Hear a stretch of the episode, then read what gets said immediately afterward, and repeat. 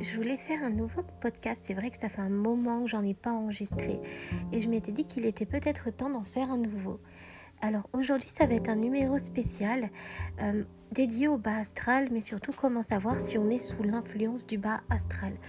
Notamment pour les médiums, mais ça peut être aussi pour des personnes qui sont dans l'éveil. Parce qu'on ne se rend pas nécessairement compte du pouvoir du bas astral et à quel point on peut parfois être manipulé dans ce domaine-là? Parce que croyez-moi, les défunts sont très doués pour être de très très bons manipulateurs et de très belles âmes pernicieuses également. Bon, certes, vous avez des personnes qui vont vous dire oui, moi, mon expérience est purement positive, etc. Mais en réalité, il faut vraiment avoir ce discernement-là de se douter que Ici-bas, on a une dualité entre le bien et le mal. Et cette dualité existe aussi de l'autre côté. Il suffit de voir les mythologies, il suffit de voir aussi les écrits sacrés pour s'apercevoir que cette dualité existe toujours et existera toujours tant qu'on est et tant qu'on existe, étant donné que cette dualité est purement humaine. Et cette dualité, on le retrouve aussi dans le psychisme entre le bien et le mal.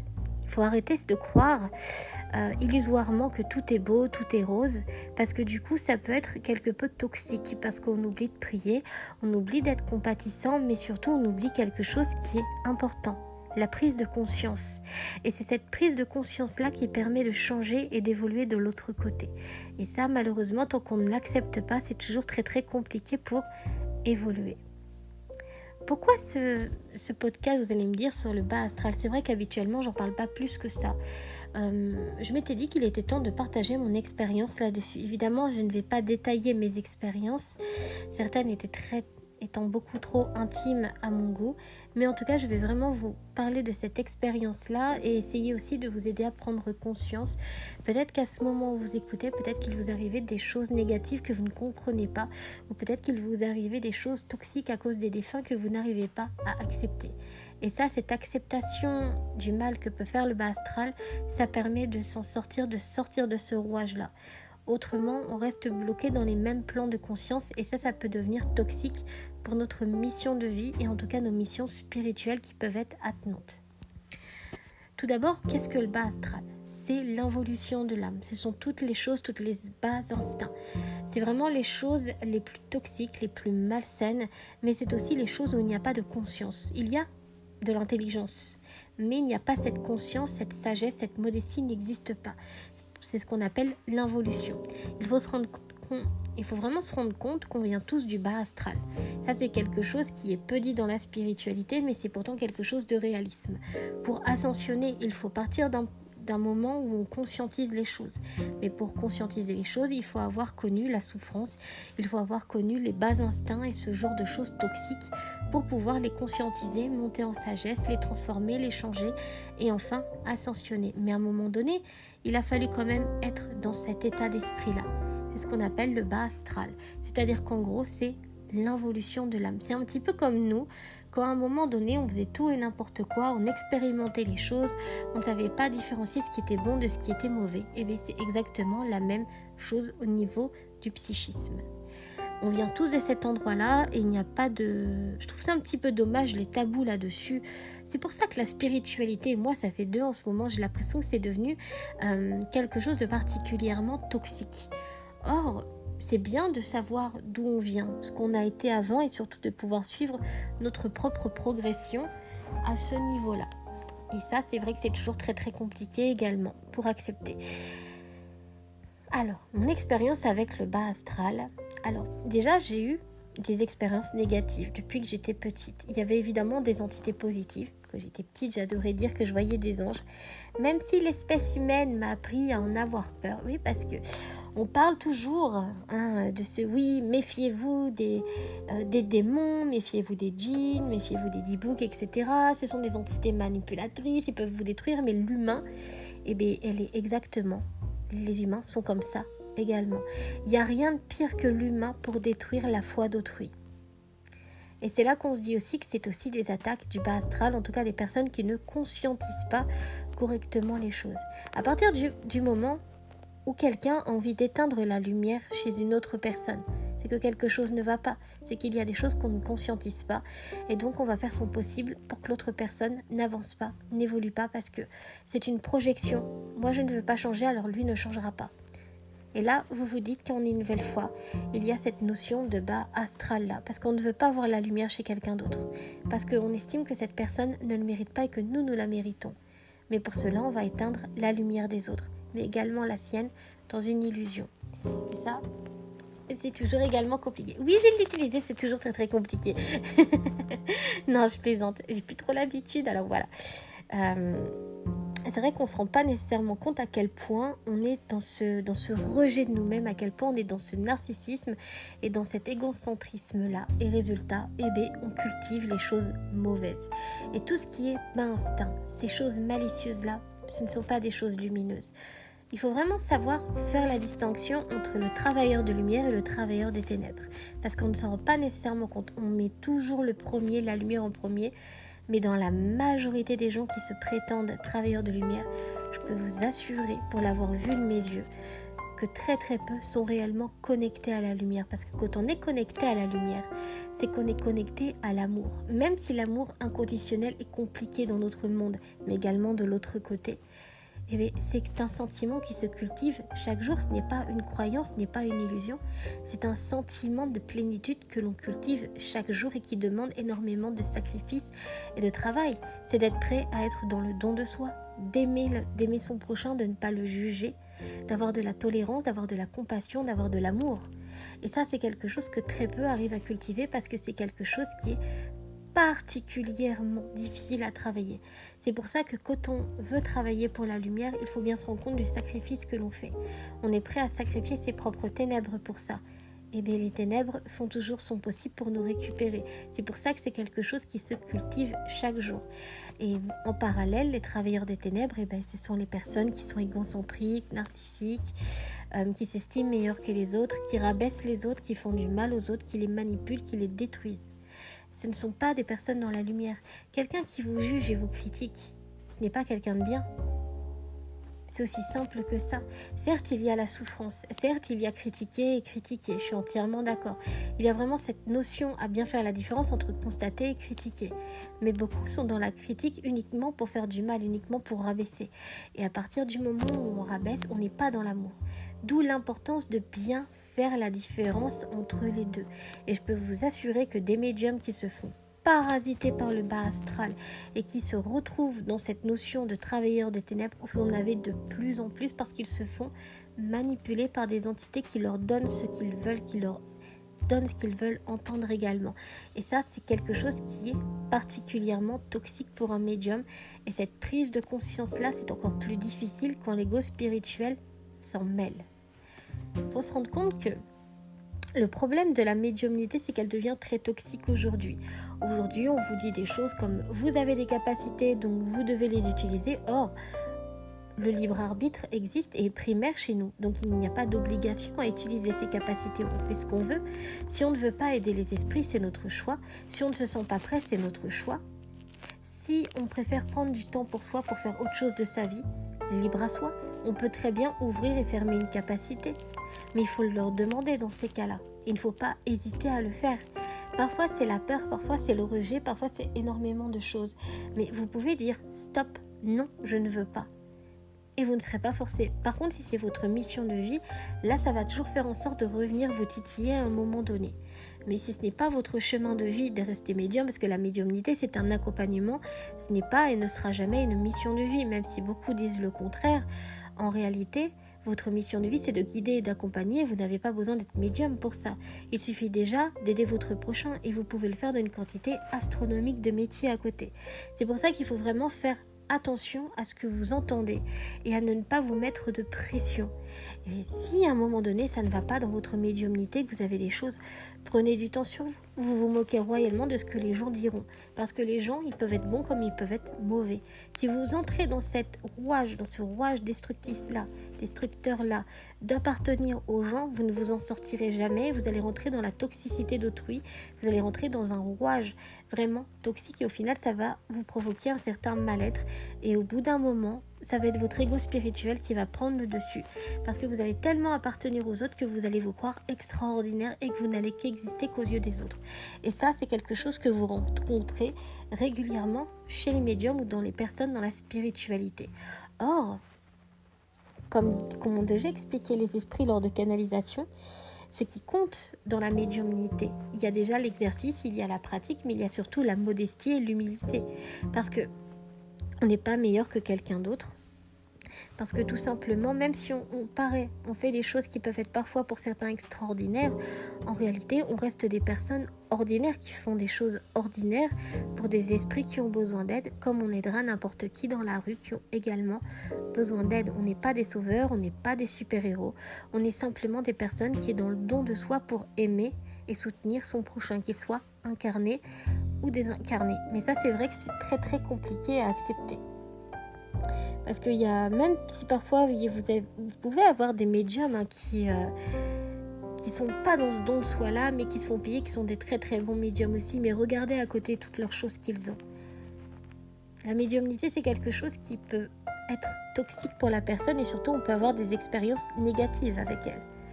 Mais le plus dangereux, c'est les côtés négatifs, c'est tout ce que l'on peut choper en négativité. Que ce soit psychique, que ce soit énergétique, je peux vous dire que vous en prenez plein la pomme quand vous êtes médium et il faut arriver à le supporter. Et parfois, on ne le supporte plus.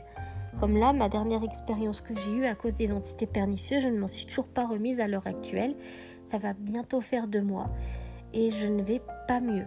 J'ai essayé, j'ai fait tout pour aller mieux, mais ils ont touché vraiment les zones les plus sensibles de mon esprit. Et pourtant, je, savais faire la différence, mais j'étais tellement euh, dans un état d'esprit un petit peu particulier. Je voulais tellement faire plaisir à tout le monde qu'au final, j'ai abaissé mes propres barrières et je me suis fait avoir toute seule comme une débutante parce que j'ai pas fait attention à ce que je faisais. Euh, et surtout parce que j'écoutais les choses les plus toxiques qu'on pouvait entendre sur la médiumnité. Euh, oui, mais si t'arrive une expérience négative, c'est que tu l'as cherché, c'est qu'il y a eu si. Mais en réalité, je me suis aperçue que même si vous avez une extraordinaire protection, eh bien, si vous devez vous faire attraper par une entité malicieuse, elle, s'en fout de votre protection. En fait, les protections, ça va vous protéger sur certaines choses, mais face à des entités pernicieuses négatives, face à des démons, face à des choses vraiment grosses, puissantes et magistrales énergies, bien, les petites protections psychiques ne serviront à rien. Et je me suis aperçue que la seule chose qui pouvait nous protéger, qui pouvait nous aider, c'est les anges, tout simplement. Les anges, Jésus aussi. Je ne fais pas l'apologie d'une quelconque religion, évidemment. Je parle vraiment en termes de psychisme. Et je me suis aperçue que c'était vraiment la meilleure protection qu'on pouvait avoir dans ce domaine-là. C'est vraiment eux. Et c'est vrai que ça, énormément contribué à me sortir de toutes ces choses-là négatives, même s'il m'a fallu énormément de temps euh, pour accepter cette dernière attaque-là qui m'a vraiment fait une attaque éclair en, en, quelques jours. J'ai pas arrêté, comme j'avais expliqué, c'est pour ça que là on va rentrer dans le vif du sujet. C'est vrai qu'en quelques jours, j'ai eu énormément de choses négatives qui me sont arrivées.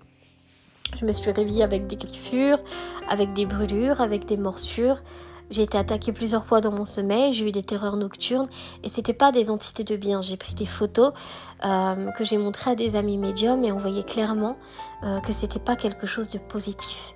Même l'énergie de ma maison changeait radicalement. Je pouvais même pas rester là où j'avais mon miroir et en fait j'avais un portail dans mon miroir. J'ai pris des photos de ce miroir là, on voit clairement des visages dedans. Et euh, c'est vrai que ça m'a énormément perturbée. Donc là, j'ai jeté le miroir. Et bien l'énergie de ma pièce est totalement remontée. Bien sûr, j'ai dû la purifier totalement. J'ai également purifié le, miroir quand je m'en suis débarrassée tout de même. Euh, mais en fait, à force de brasser les défunts lors des contacts défunts, j'ai ouvert un portail qui a attiré trop d'esprits. Et comme en fait euh, ma capacité est toxique, ben, moi je l'appelle toxique parce qu'en fait, euh, même si c'est une jolie capacité, hein, les états de transe et les états somnambuliques, moi en fait c'est devenu toxique pour moi-même, pour ma propre santé. Euh, comme j'avais déjà expliqué, j'étais constamment épuisée. Cette capacité me fatigue. Hein. Par exemple, quand je fais mes lectures d'âme, je suis éclatée derrière. Il me faut toute une journée pour récupérer tellement euh, les états de transe sont fatigants. Mais ça veut bien dire que euh, j'utilise bel et bien mon énergie. Donc je vois le bon côté quand même. mais au niveau des défunts, ça devenait toxique. je brassais tellement de défunts que en fait j'ai appelé inconsciemment, je pense, euh, trop de défunts, sans compter les gens qui viennent avec les défunts, qui veulent un message, veulent un message et qui ramènent également les défunts avec eux. Et euh, c'est vrai que c'est devenu particulièrement toxique pour moi-même, toute cette fatigue. Je me protégeais de moins en moins également. J'étais trop fatiguée par rapport à ça. Et euh, du coup, j'ai dû attirer des entités errantes, des entités qui ne trouvaient pas le chemin du repos, des entités qui sont envoyées bouler par des médiums qui ne veulent pas de. Et euh, j'ai essayé de faire ce que j'ai pu, mais il n'y avait rien à faire. Certaines, en fait, je me suis aperçue que certaines entités étaient tellement malheureuses qu'ils oublient l'humanité derrière. Et ça, c'est la chose la plus dangereuse qui peut exister au niveau des esprits. Et euh, ils sont pas compatissants, hein. ils vous attaquent clairement. Et moi, je m'étais vraiment chopé une entité démoniaque. Avant, je ne croyais pas, c'est pour ça que je vais parler un petit peu de ma progression aussi par rapport à ça. Avant, je ne croyais pas aux démons. Et bien, ces dernières années, j'ai fini par y croire parce que j'ai eu énormément d'expériences qui me sont arrivées avec eux. Euh, des attaques, j'ai eu des... Malheureusement, dans mon côté d'état somnambulique, on parle également des incorporations. J'étais incorporée par des entités particulièrement malveillantes aussi. Je me suis réveillée euh, avec des mutilations. Je me suis réveillée il y a quelques années. J'avais été incorporée par des esprits vraiment très méchants. Et euh, quand je reprenais conscience, euh, j'avais les jambes totalement mutilées.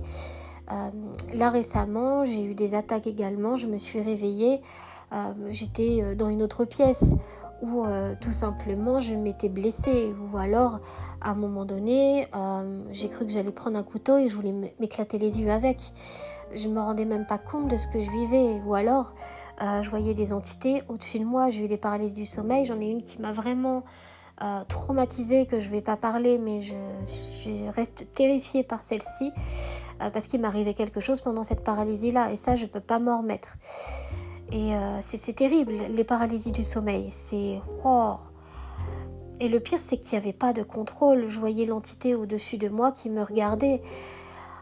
Et c'est terrifiant de, de, ne pas avoir le contrôle sur son corps, de ne pas avoir le contrôle parce que il n'y avait rien à faire. Le seul instinct que j'ai eu, ça a été d'appeler mon guide.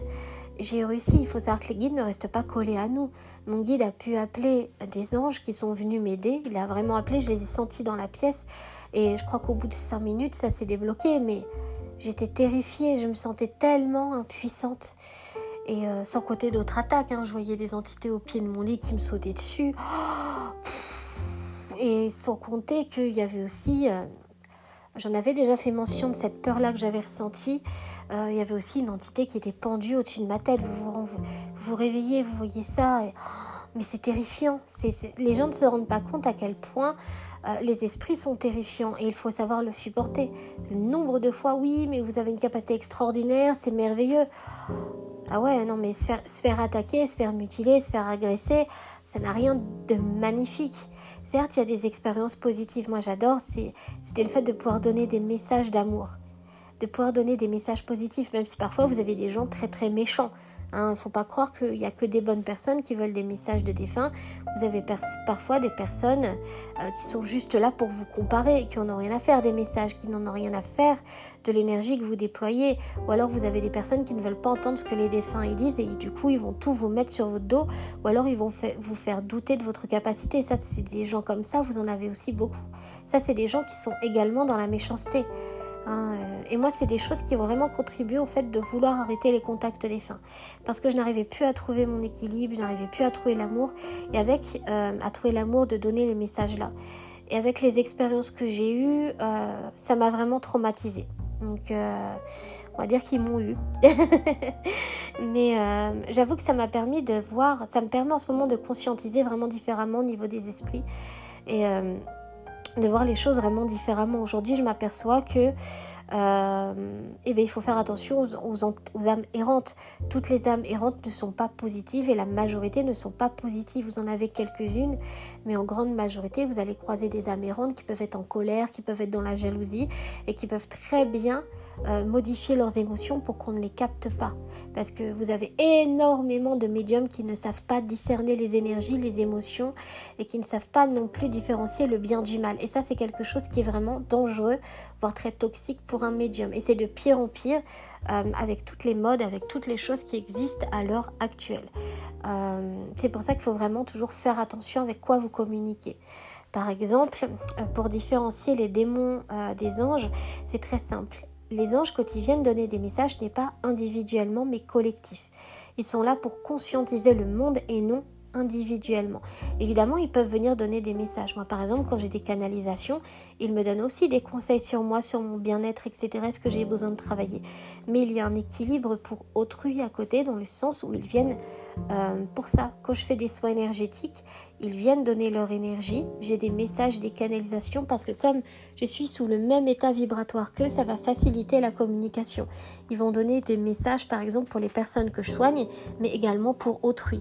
En fait, ils sont vraiment là pour donner à autrui. Mais par contre, euh, je sais par habitude de travailler avec eux qu'ils n'aiment pas tout ce qui est commercial.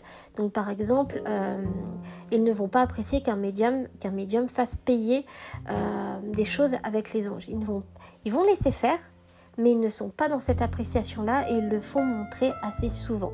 Par exemple, quand vous faites payer les choses, et eh ben, je peux vous assurer que vous avez un petit équilibre. Moi, je n'ai jamais eu ce problème-là euh, d'argent parce que je n'ai jamais voulu euh, faire payer mes canalisations. Et à un moment donné, je demandais de l'argent parce que ça me fatiguait, mais je n'aimais pas. Voilà. Moi, les canalisations que j'ai, je les reçois, je les donne et je suis très contente comme ça. Mais ça ne m'est jamais venu à l'idée de faire payer mes canalisations, sauf en don libre et encore. Maintenant, voilà, je fais même plus de canalisation individuelle, même avec les guides, parce que ça me prenait énormément d'énergie et je m'apercevais qu'en fait, les gens venaient juste pour comparer ou par curiosité, mais qu'ils en avaient rien à faire de ce que les euh, les esprits avaient à dire individuellement. Et moi, ça me fatiguait beaucoup trop de le faire également.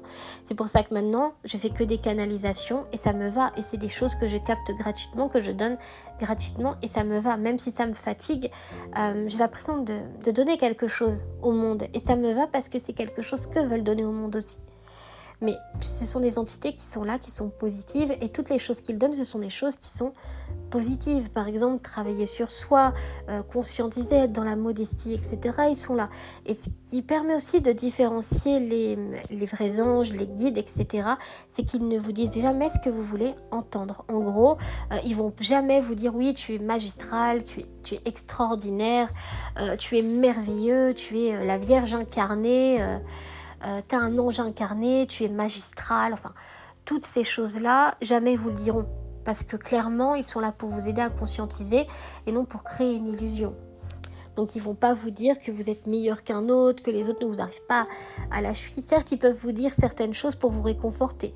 Oui, euh, par exemple, je vais prendre un exemple. Tiens, tu te compares à celle-ci, mais attention sur le plan humain, euh, voilà, elle ne t'arrive pas à la cheville. Ça, ils peuvent le dire, mais c'est différent. En fait, ils vont toujours faire en sorte de nous faire comprendre certaines choses. Mais par contre, ils le disent bien, ils redisent tout de suite derrière, ce n'est pas pour glorifier ton ego, c'est pour te faire comprendre que tu te rabaisses par rapport à une personne qui te fait du mal et que tu n'arrives pas à passer outre. Vous voyez, il y a vraiment cet art et cette manière-là qui vont faire de vous faire conscience par rapport aux choses. Parce que évidemment, vous avez énormément dans les religions de gens qui vous disent oui, mais c'est que des démons. Mais non, vous avez la dualité entre le bien et le mal dans les religions, bah dans la médiumnité, vous avez cette même dualité entre le bien et le mal.